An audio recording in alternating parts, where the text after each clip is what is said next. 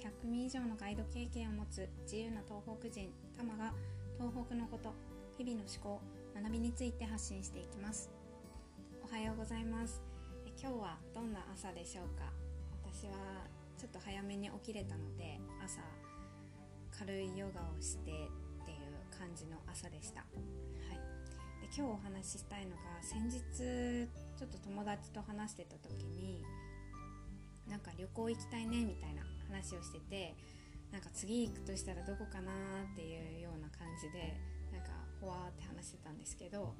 なんか話してる時になんか自分たちその友達と私はもう完全に自分で手配していく旅っていうのを、あのー、考えてるんですけどなんかこう中にはほとんどツアーを利用して個人でこう手配していくっていうことはしないっていう人たちもいるんだよなって思ったのでちょっと今日は旅に関するお話をしたいなと思います。で皆さんはツアーで行く旅と個人で手配していく旅はどっち派でしょうか、まあ、どっちもねあのすごいよ良さがあのあってツアーだとあの自分が目当てのスポットだけ長居するっていうのは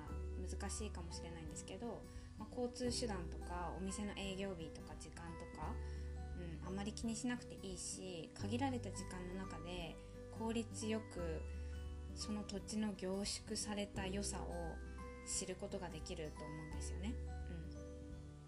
うん、で個人旅だと、まあ、そういうサポートはないので自分でこう試行錯誤とかしながらいろいろ計画してとかなんか、まあ、行き当たりばったりでも、まあ、自分が調べるとか聞くとかしなきゃいけないし、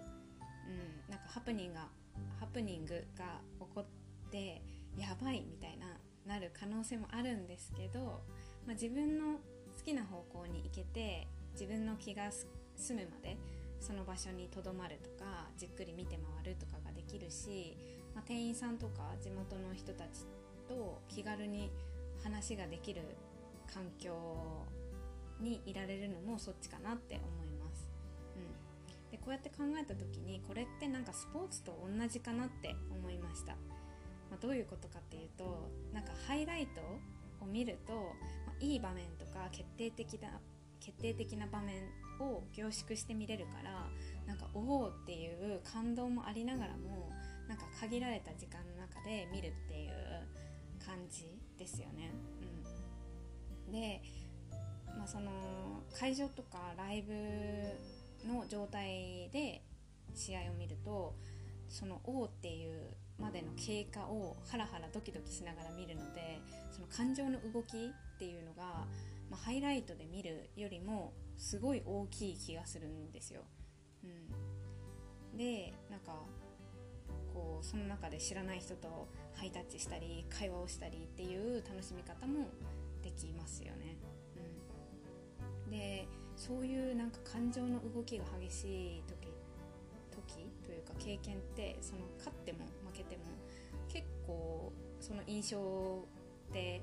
覚えてますよね。うん、なんか人間ってその感情の動きが激しいものの方がなんか長くこう記憶としてとどまっているなっていうふうに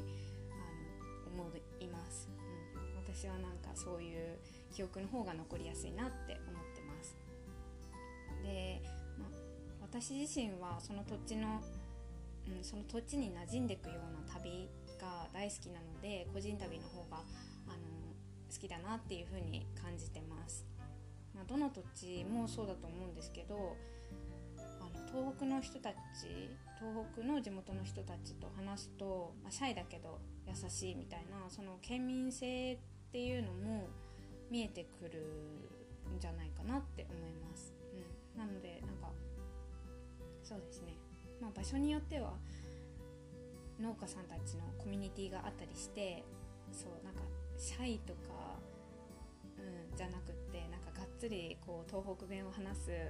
うん、フレンドリーな人たちもいます、うん、でそういう人たちと話すことで自分にはない価値観をもらえたりとかなんかこう軽く喋っただけなのに人生について考える機会になったりっていうこともあります、自分ってなんか何がしたいんだろうなとか思ってる方に、まあ、ぜひこういうなんか自分のために自由に選択できる旅をあのせんそうやってみてほしいなって思ってます。はい。ということで今日はちょっと旅に関するお話をしました。最後まで聞いてくださってありがとうございました。今後のサービスの情報は LINE 公式でお知らせしていきます、えー、友達登録していただけると嬉しいです。リクエストや質問もお待ちしています。今日も一日深呼吸をして心楽しく過ごしましょう。ではまた。バイ。